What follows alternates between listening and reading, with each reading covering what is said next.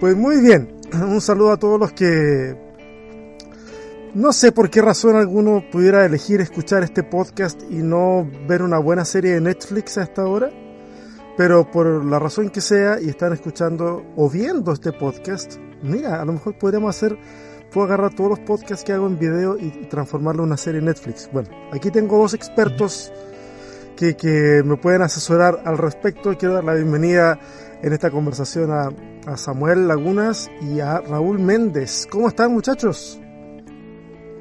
¿Qué tal César? ¿Qué tal? ¿Qué tal? Muchísimo gusto de estar acá contigo. Igual César, todo bien desde acá. Eh, un gusto poder compartir con todos sus seguidores y seguidores. sí, la, mi secta.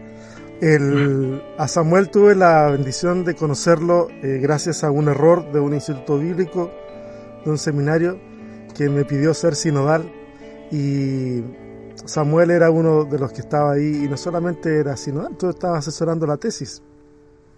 Sí, así ahí andábamos. Así que fue súper interesante compartir en ese, en ese espacio. Fue un, un, grato error que cometió el seminario. No, no contigo, ¿ah? Conmigo. Conmigo. De haberme invitado a Sinodal. El, y a Raúl, bueno, con Raúl nos venimos uh. en, encontrando por redes sociales hace un buen rato ya. Al menos de 2013, estimado César. Oh, sí. Sí.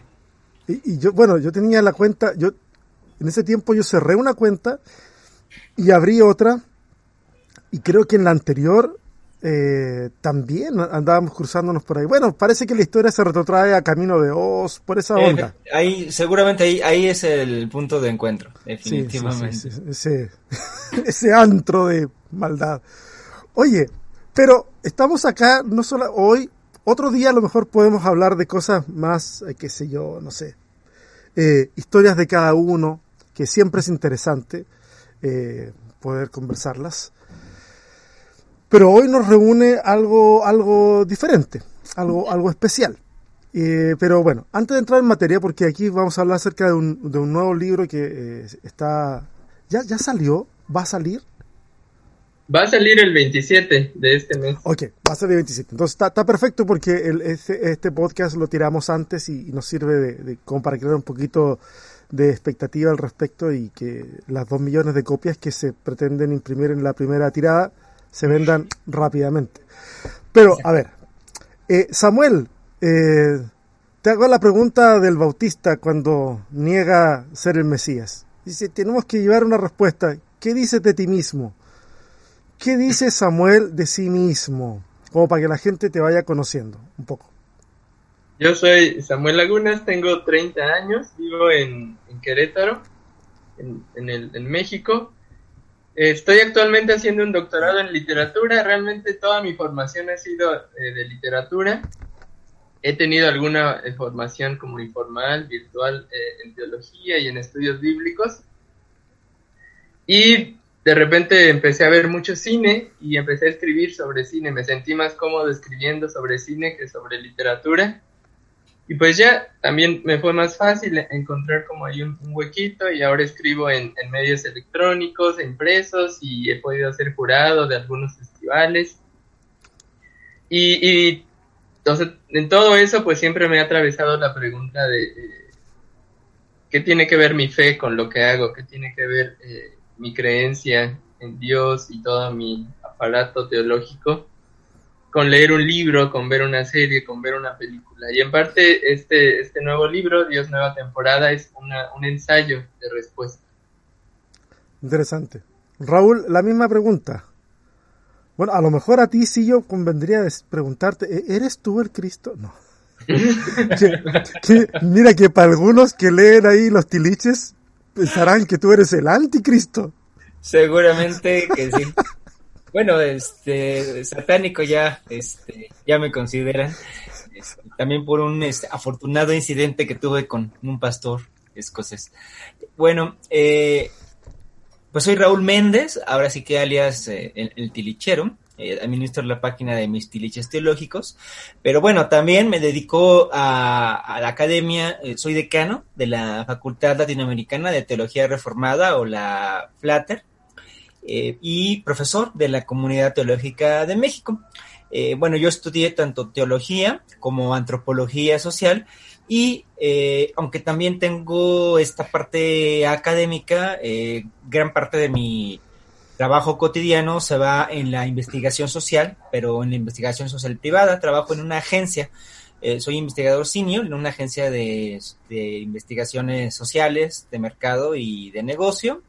Y bueno, pues también llevo muchísimo tiempo tratando, ¿no? De, este, de vincular mi fe, pues en general con toda mi vida, este, cuando uno supera esa separación de secular espiritual, pues entiende que, que toda la vida es este, cristiana. Además, pues soy calvinista, entonces yo, yo no tengo esto de los dos reinos, eh, es toda la, la realidad. Que debo, entonces, decir que debo decir que tú eres un calvinista bien raro. O sea, ¿para qué estamos con cosas? de Pero, pero de los raros que a mí me gustan. O sea, está chido ser calvinista como es Raúl, pero bueno. Consideraciones mías apart, al margen, disculpa.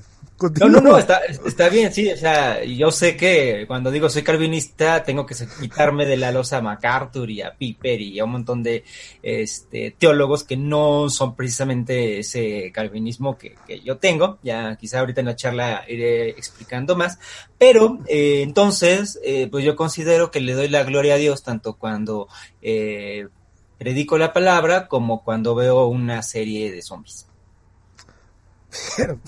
Ok, fantástico, me parece súper.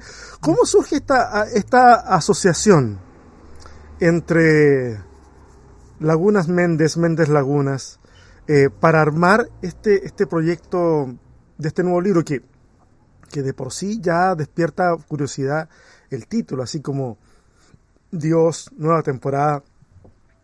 Eh, ¿cómo, ¿Cómo surge esta, esta, este trabajo que armaron en conjunto?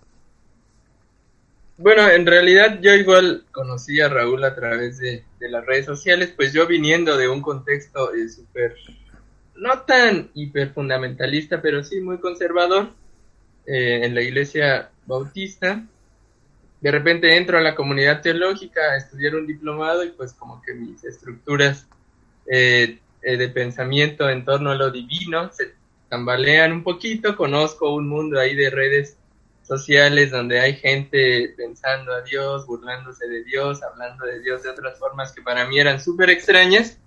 Y entre esas personas empieza a destacar Raúl y todo lo que hace ahí con sus publicaciones. Me interesó mucho este lado de la friquiteología, de cómo pensaba eh, algunos conceptos teológicos a partir de animes.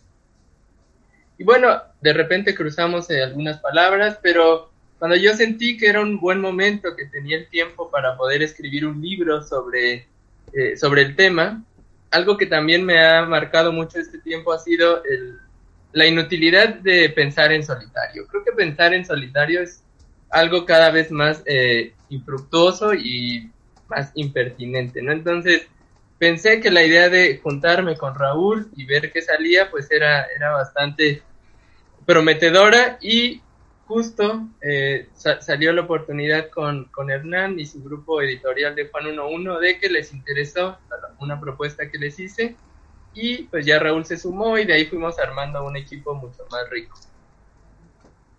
Buenísimo. Dame un segundo, Raúl. ¿Qué pasa, mono?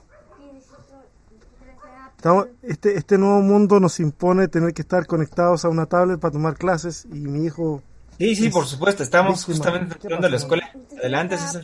Pero cuando la instalo. Espérate, get, ¿sí? Me pides tú la Ah, ah, ok. Ahí está. Toma. Cierre paréntesis parental. Raúl, eh, ¿y, cómo se fueron tomando entonces este, este proyecto? Eh, surge porque, a ver, Samuel invita a Raúl Raúl se suma al proyecto, pero, pero mm, ¿ya venías trabajando algo de material al respecto, Raúl? O, ese proyecto da pie para decir, ok, de aquí me agarro y voy a empezar a armar algo de manera más intencional pensando, pensando en el libro? Ya venía trabajando algunas cosas, como comenta Samuel Lagunas, aunque eh, pues lo que más se conoce es la página de los tiliches. Eh, tengo otro blog que se llama Friki Teología, eh, en donde hago algunos comentarios sobre Dragon Ball, Ranma, Estudios Ghibli, incluso hasta Harry Potter. entonces, tomando de este, de, este blog, lo abrí precisamente porque es donde quería yo comentar eh, pues lo que ve un teólogo cuando ve anime, pero bueno, en general también con, con, cine, con películas, y de hecho, pues ya abriendo la página de los tiliches, eh, llegaba de repente a comentar algunas cosas de, de, algunas series, de algunas películas que iba viendo, digamos que ya era un hábitus que, que, que traía, entonces cuando Samuel me hace esta invitación, pues estuvo perfecto, porque justamente es algo que, que ya venía desarrollando. Oye, pero sí, yo sabía ah, de, de Friki Teología, pero en Friki ahí tú hacías solamente de anime, o me equivoco. Exactamente, ahí el blog específicamente era de, era de anime, pero en Facebook de repente dejaba alguna notita sobre alguna serie, sobre alguna película.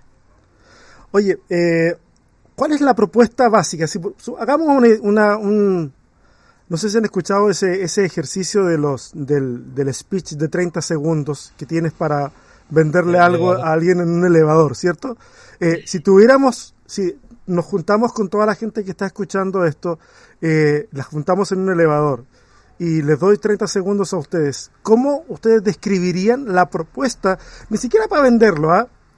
Eh, pero la propuesta de este libro, para que la gente entienda a qué se está enfrentando cuando compra para leer, cuando compra para regalar este libro. Raúl, ¿quieres? Tú eres el que habla más rápido. bueno, eh, yo les diría que ya que en el siglo XIX matamos a Dios, y en el siglo XX nos esforzamos por no querer reconocerlo, sino que seguimos inventando historias de él, este libro trata de explorar cómo ahora, desde el siglo XXI, eh, estamos encontrando la venganza de Dios a través de películas y a través de series, en donde desaparece quizá de las iglesias, desaparece quizá de otros horizontes culturales, pero Dios se las ingenió para resucitar en la pantalla de televisión y en la pantalla del cine. Buen resumen, ¿eh? Es un buen resumen. Mira, tengo un pedacito aquí que quiero leer de algo que escribió Samuel y luego voy a leer algo que escribió eh, Raúl. Vale. Ah, y, ahí me cuentas un poquitito eh, qué hay detrás de esto que tú escribiste. Dice, la primera vez que hice el vínculo entre zombies y fundamentalismos ocurrió mientras leía un libro de Karen Armstrong eh, dice, en algún momento, supongo que en los orígenes del fundamentalismo, eh, ese es un libro de Karen, ¿cierto? Sí, sí, es de Karen. Dice la, dice, la autora desliza una cita pequeña, casi invisible, de Roger Garaudy. Pusiste puros nombres raros para leer así a primera vista. dice, el fundamentalismo es como leer los textos sagrados con los ojos de los muertos. He perdido la referencia exacta, solo me queda el recuerdo vívido de las imágenes que se desbocaron en mi mente después de la lectura. Zombies. Los ojos del zombie tienen una larga historia de representación cinematográfica. En la lejana y pionera película White Zombie del 1932, su director Victor Harperlin, Harperlin eh, quiso dejar en claro que parte del poder del hechicero Legendary está en la incomodidad y el rencor de su mirada. Complementariamente, las personas que se han quedado sin alma, los zombies, poseen una mirada extraviada, vagabunda, frágil y temerosa. Interesante, Samuel. A ver, a ver, cuéntame un poquitito sobre esta asociación. Ese, es uno de los ensayos que, que aparecen en el libro que justamente trata de imaginar o definir los fundamentalismos desde eh, el cine zombie. Creo yo que hay ahí una asociación muy rica.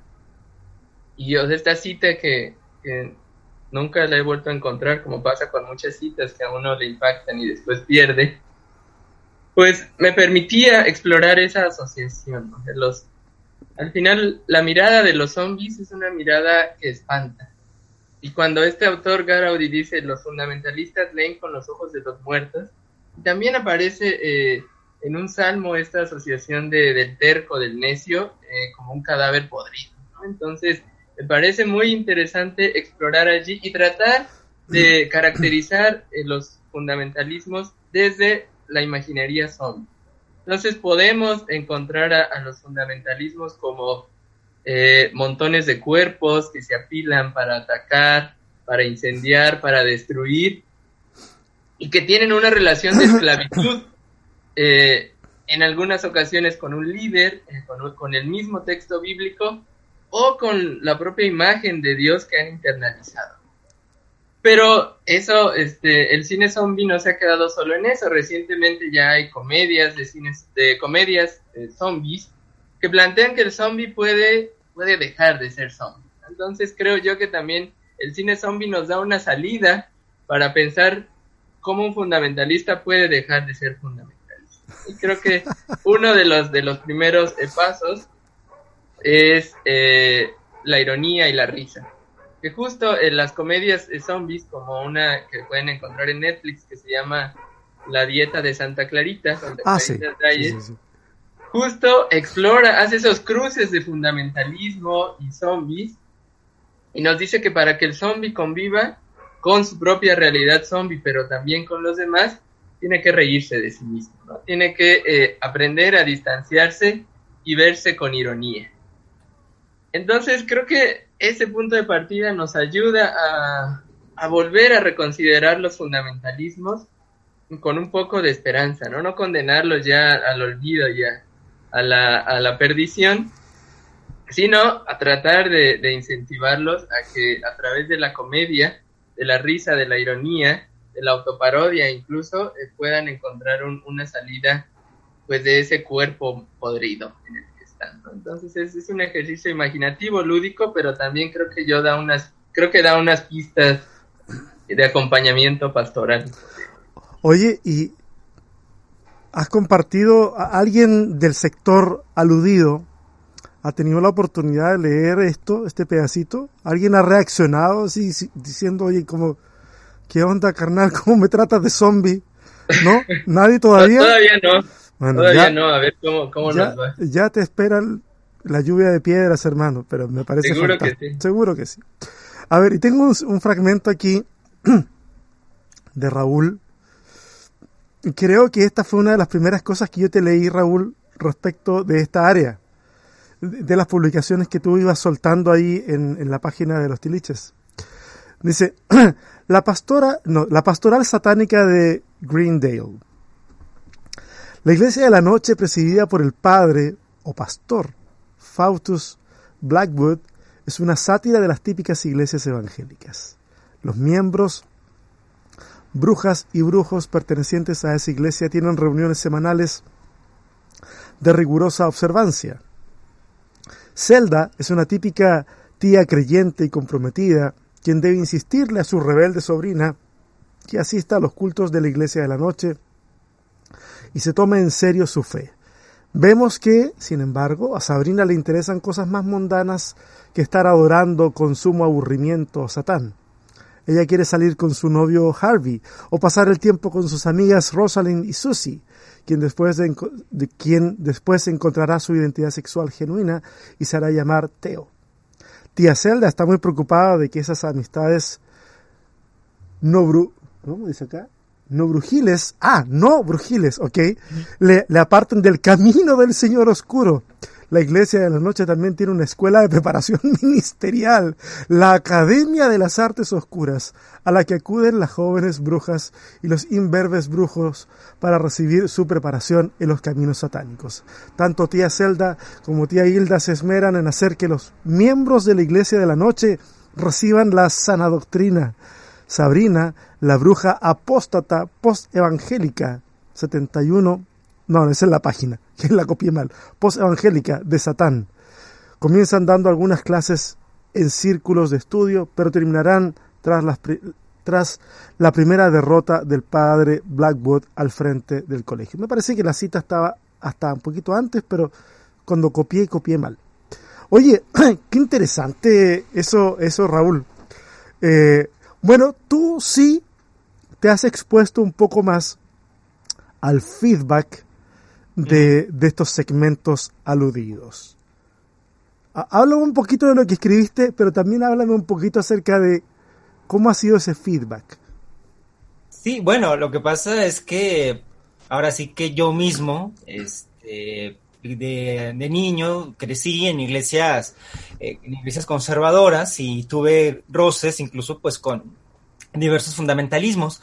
De hecho, eso es lo que me llevó a mí a, a salir de una iglesia de corte neopentecostal para migrar hacia eh, donde estoy ahorita. Por predestinación llegué a la iglesia presbiteriana. Eh, pero eh, siempre me he encontrado, ¿no? He tenido tratos con este tipo de sectores más fundamentalistas. También conozco mucho el fundamentalismo desde sus entrañas. De, tal manera que cuando veo Sabrina, y sobre todo la primera temporada, me, muevo de la risa con todo lo que veo, porque digo, es una iglesia, eh, estamos viendo una iglesia, ese es el círculo de jóvenes, es la niña que no se quiere bautizar, es la tía, es la tía devota, el pastor que la exhorta, eh, toda la primera temporada es eso, es, es el típico caso de la adolescente rebelde y no quiere tomar el bautizo, solamente que en lugar de ser el bautizo de, Jesús, es el bautizo de Satanás. Y entonces ahí donde empecé a ver como que con esos ojos y dije, a ver, a ver, ¿de qué se trata esta serie? Entonces, generalmente a Sabrina se le trata de identificar con una serie satánica, wicca, que tenga que ver con ocultismo, pero en realidad no es eso Sabrina. Eh, y lo que yo pongo allí e intento demostrar en el texto es que Sabrina es una parodia de las iglesias evangélicas conservadoras en Estados Unidos, pero cuyas prácticas también las vivimos de este lado, en Latinoamérica. Y justamente, César, esto se debe pues a estos encontronazos, ¿no? que he tenido con este con el fundamentalismo, pese a mi voluntad. Ya tiene muchos años que yo no quiero ser interlocutor de los fundamentalistas, no me interesa ser interlocutor como fundamentalistas. Ahí está Samuel, que con mucho gusto quiere seguir hablando con ellos. Yo no, yo ya quiero hablar con otro tipo de personas, busco otro tipo de interlocuciones, pero pues por los temas que trato, pues llegan y llegan y llegan y tengo que, este, que, pues, que tratar ahí de dialogar. Eh, de esta manera, creo yo que es lo que estamos viviendo, ¿no? Este, este fundamentalismo en redes sociales, eh, este fundamentalismo en la sociedad es algo que nos permea y pues queramos o no, pues tenemos que seguir haciendo cara a esta, a esta realidad pero eh, sin duda, este, series como Sabrina me, me, devuelven mucho la esperanza porque no pudieron haber hecho esa serie si no tuvieran entre guionistas, entre productores, apóstatas de ese fundamentalismo que, que justamente es el que eh, pusieron patas para arriba, patas de cabra para arriba en esa serie. Oye, y de verdad, yo también cuando comencé a ver Sabrina, es evidente que ayer, no lo dicen, ¿ah? A, menos que yo desconozca y los creadores de la serie ya lo hayan confesado. Pero da, da a entender de que están poniendo todo el conservadurismo norteamericano a la inversa. y, está ahí, y está ahí, y es, es de verdad que e, es, cierto, es muy gracioso ver cómo, cómo resulta eso. y claramente, claramente eh, el fundamentalismo hay una, una sensibilidad muy epidérmica frente a, a, toda esta burla que este hereje de Raúl hace, eh, usando nomenclatura que debiera ser usada solamente para las cosas del Señor y no para el Señor de la noche. Pero he ahí, he ahí el, el asunto sabroso de, del tema. Oye, disculpen, ando un poquito congestionado. Eh, evidentemente los medios de comunicación tienen el, poder de, ir formando o deformando la, sociedad, la cultura, incluso la iglesia. Y sobre todo, y, va a depender mucho eh, del país de donde vienen las cosas que nosotros estamos consumiendo. ¿Cómo creen ustedes que, o cuánto creen ustedes eh, ya que estoy hablando con gente que ve cosas y las analiza y les hace un ejercicio hermenéutico, ¿cuánto creen ustedes eh, que, de esa influencia, que de esa influencia nos, está afectando a nosotros como sociedad. Y como sociedad, y, lo cerramos un poquitito más hacia, hacia la iglesia. ¿Cómo ven ustedes ese fenómeno de, de influencia? O sea, al, al final creo que mm, uno también de los objetivos del libro es que las personas creyentes, hombres y mujeres que lo lean, se den cuenta que son espectadores a veces solo nos dedicamos a consumir sin, sin un ejercicio de reflexión o, sin un ejercicio de autorreconocimiento. Pero el darnos cuenta que somos espectadores, que somos consumidores de cine y televisión, nos permite justo eh, empezar a posicionarnos respecto a aquello que vemos y aquello que eh, escuchamos, aquello que consumimos en, en, cine y televisión. Entonces, creo yo que ese primer ejercicio de autorreconocimiento como espectadores eh, de fe o con fe nos va a llevar a asumir justo una posición crítica sobre los contenidos que, vemos. Y no una posición crítica de cancelación, porque justo Raúl hablaba de Piper o Piper, nunca he sabido bien cómo se pronuncia, y él hizo un texto muy popular en, redes sociales donde exhortaba a los jóvenes a no ver Juego de Tronos. Porque traía escenas de desnudez y violencia y, la gente que lo veía estaba adorando a Satanás, ¿no? Cuando veía Juego de Tronos. Entonces, uno piensa que ese es un, el posicionamiento éticamente adecuado del creyente respecto a contenidos como Juego de Tronos, pero no ese es el, posicionamiento ciego, el posicionamiento zombie, por así decirlo, de irnos a estrellar y querer comernos a, los demás para que no exista. Entonces, sí influye sobre las iglesias, claramente.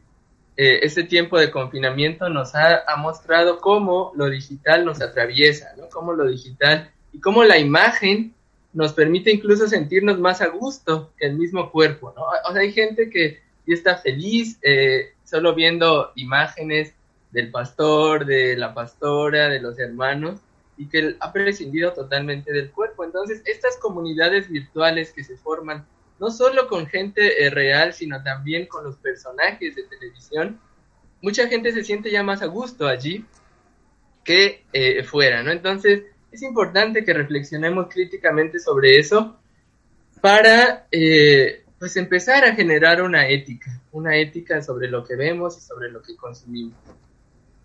Oye, y ese asunto de, de lo que tú mencionabas de, de, de, la comunión ya no corpórea, pareciera, pareciera, bueno, evidentemente se ha visto acentuada con este tema de la pandemia, en donde honestamente he conversado con muchos cristianos que no pretenden regresar a sus espacios de reunión. Eh, por mil razones. O sea, muchos, la, para muchos, esta pandemia fue la excusa perfecta para disociarse de esos lugares. Fue la excusa perfecta para comenzar a deconstruir su fe. Fue la excusa perfecta para decir, puedo sobrevivir, seguir siendo cristiano, cristiana, eh, sin necesidad de, de todos los domingos ir a, ese lugar, porque en este momento la, asistencia eclesiástica está prácticamente on demand, o sea, ponemos los contenidos ahí y cada cual los consume uh, cuando, cuando puede o cuando quiere, o puede ponerle like y hacerle creer al otro que sí lo vio, cuando en realidad solamente está diciendo amén al poner el like y nunca vio nada. Es interesante eso. Y en realidad es la misma forma en la que nos relacionamos con las series y con, eh, con el cine, ¿no? Este, o sea, ya el culto se transformó pues en una serie, justo como hablaba. Entonces, hay que ver hacia dónde vamos. Oye, Raúl, te hago una pregunta directa. De todos los personajes y de las series de las que hablaste, eh, ¿cuál es tu favorito y por qué? Pues mira, es pregunta ciertamente eh, difícil porque depende eh, en qué momento. Sin embargo, pues me parece que el más entrañable que menciono es Ranma, de la serie Ranma y medio, porque además pues para mí representa un momento biográfico importante por muchas razones. Yo tenía la edad de Ranma cuando comencé a ver Ranma, los 16 años, y fue un momento en donde decidí que ser contador no era lo mío, porque yo en ese entonces estaba estudiando para ser contador y a partir de, ese, de esa edad, eh, mientras veía Ranma y otros animes, eh, me di cuenta que tenía que hacer otra cosa. Y entonces me salí de la vocacional y empecé, empecé una época de, este, de búsqueda vocacional muy importante que me marcó mucho y me llevó de hecho de cara a mi primer este a mi primera formación ministerial eh, en un instituto bíblico pentecostal en donde pues yo tenía que eh, aprender a, lidiar entre mis gustos de la televisión, este, porque, porque lanzaban poderes con las manos, porque, este, porque sanaban y porque tenían fuerza para pelear contra demonios, pero bueno, eh, eh, allá en la iglesia pentecostal, este, aunque hacían esas cosas, este, no les gustaba este, lo que veía. En no les gustaba que lo hicieran otros. Era solo para ellos. Eso era solamente para ellos. Entonces, eh, pues empecé a lidiar eso. Eh, y creo que Ranma, eh, pues también representó para mí un anime que, que a mí me, me, cambió mucho porque ya no era el anime shonen de batalla solamente, sino que tenía otras tramas y, y sobre todo creo que es al menos yo el primer anime y después manga que leí con el protagonista a flor de piel en sus sentimientos, a diferencia de otros donde te interesa más su poder exterior y cuánto puede destruir. Eh, Ranma sí podemos entrar un poquito, ¿no? A, las complejidades de sus sentimientos y más pues con esa situación, ¿no? De que es un hombre que, que se transforma en el cuerpo de una, de una mujer y entonces, eh, bueno, por la trama, eh, eh, la música, a mí me encanta, la música de, de Ranma y medio, todo lo que tiene de música incidental, openings, endings, este, toda la, este, merchandising musical que tienes, para mí fantástico, me gusta, me gusta mucho hasta la fecha, lo sigo escuchando. Y yo creo que sería ahí el punto nodal donde empezó esta, esta reflexión. Eh, mi primera este, reacción, sin embargo, tengo que reconocerlo, ahí ganó el Espíritu Santo, porque cuando me di cuenta de la incompatibilidad intrínseca entre el anime y eh, pentecostal, eh, tuve que tirar muchas cosas a la basura, este, capítulos de este, o ovas, eh, discos, revistas, mangas, entonces, este, digamos, ahí fue, ahí ganó por primera vez el Espíritu Santo, pero este, creo que ahorita pues ya estamos empatados. Me, alegra saber que no fui el único idiota que quemó cómics y que quemó discos y cassettes de música del diablo y cosas así. Me, no, no, y, lo que pasa es que yo creo que, respecto de lo que comentabas hace un momento, eh, el, mundo evangélico confundió vida cristiana con consumo. Literalmente no, adoran a Jesús, adoran al capitalismo. Eh, entonces, depende de lo que tú consumas, es tu nivel de espiritualidad. Por eso esa férrea distinción entre secular y el espíritu, ¿no? Eh, esa es música cristiana, ese es un libro cristiano, esa es una película cristiana, eh, o sea, quieren cristianizarlo todo para poder consumirlo, porque como no logran entender que la vida cristiana se trata de amar al prójimo, y porque no quieren amar al prójimo, sino que quieren discriminarlo, odiarlo y excluirlo, eh, ven más fácil ser cristianos a través de su consumo. Aunque seguramente ese dinero que están utilizando no es dinero cristiano. Pero hermano, el dólar atrás dice In God we trust. Tiene una pirámide, y, tiene una pirámide y un ojito y todo, pero esa parte no, no, no la vamos a ver. Vamos a quedarnos con In God we trust. Y, y tú, Samuel, pues se nos está acabando el tiempo y la verdad que quiero hacer esto de una toma para que, para que no, no perdamos el hilo. ¿Cuál es tu personaje favorito de, o, o, o la serie favorita de la que escribiste en este libro? Eh, me gusta, aunque fue un capítulo muy breve, pero eh, me interesa realmente es el género de terror. y el género de terror es uno de los más eh, odiados también por, por los cristianos, por las cristianas. He oído... ¡Se te este, pegan los demonios!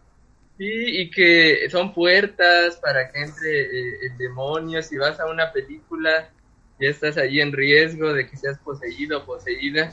Hay más riesgo de que las mujeres sean poseídas, curiosamente, a través de las películas de terror que los hombres, ¿no? hay algo interesante. Pero entonces yo lo que planteo es que el género de terror es uno de los pocos donde eh, hoy día se puede ver la fe eh, expresada radicalmente. Porque en el género de terror los demonios son reales. Los demonios existen.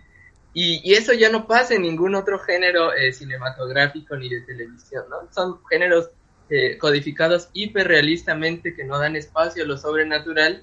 Y el género de terror es una prueba de que la fe aún está viva y es una prueba efectivamente de que se abren puertas para el milagro, pero que esas puertas eh, pues también eh, están abiertas para lo, eh, lo perverso, lo demoníaco. Entonces, creo que el género de terror es esa apuesta de la que hablaba Pascal, ¿no? Esa apuesta a lo, a lo sobrenatural, a lo milagroso.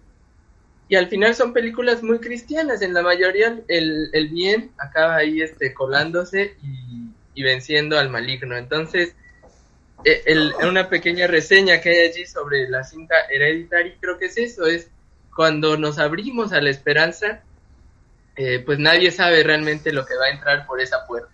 Entonces, hay una invitación allí a ver películas. Oye, mira, me queda creo que menos de un minuto y esta cosa se va a cortar, pero quiero decir una cosa. Quiero invitarte a ti, Samuel, y a ti, Raúl, a que hagamos otro capítulo. Hola, ¿están ahí? ¿Sale?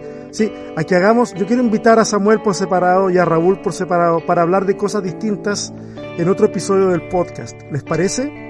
Excelente. A mí me encantaría conversar con ustedes, seguir hablando y seguir explorando esta, este calvinismo raro eh, de, Raúl y esta, esta percepción de los zombies, el terror y el cristianismo. Me encantaría hablarlo con, con Samuel ese, ese último tema. Por lo pronto, Muchas gracias por acceder a esta invitación. Espero que la gente haya disfrutado mucho este podcast. Espero que la gente vaya y consuma el libro, eh, lo compre, lo, comparta. Eh, estas visiones creo que nos ayudan a abrir nuestras perspectivas también sobre la vida, sobre el Evangelio, sobre el cristianismo, no sé. Creo que es, es un gran aporte. Así que muchas gracias por haberse atrevido a hacer este libro. Y me despido y cerramos este podcast diciéndoles nos vemos la próxima semana. Mayéutica.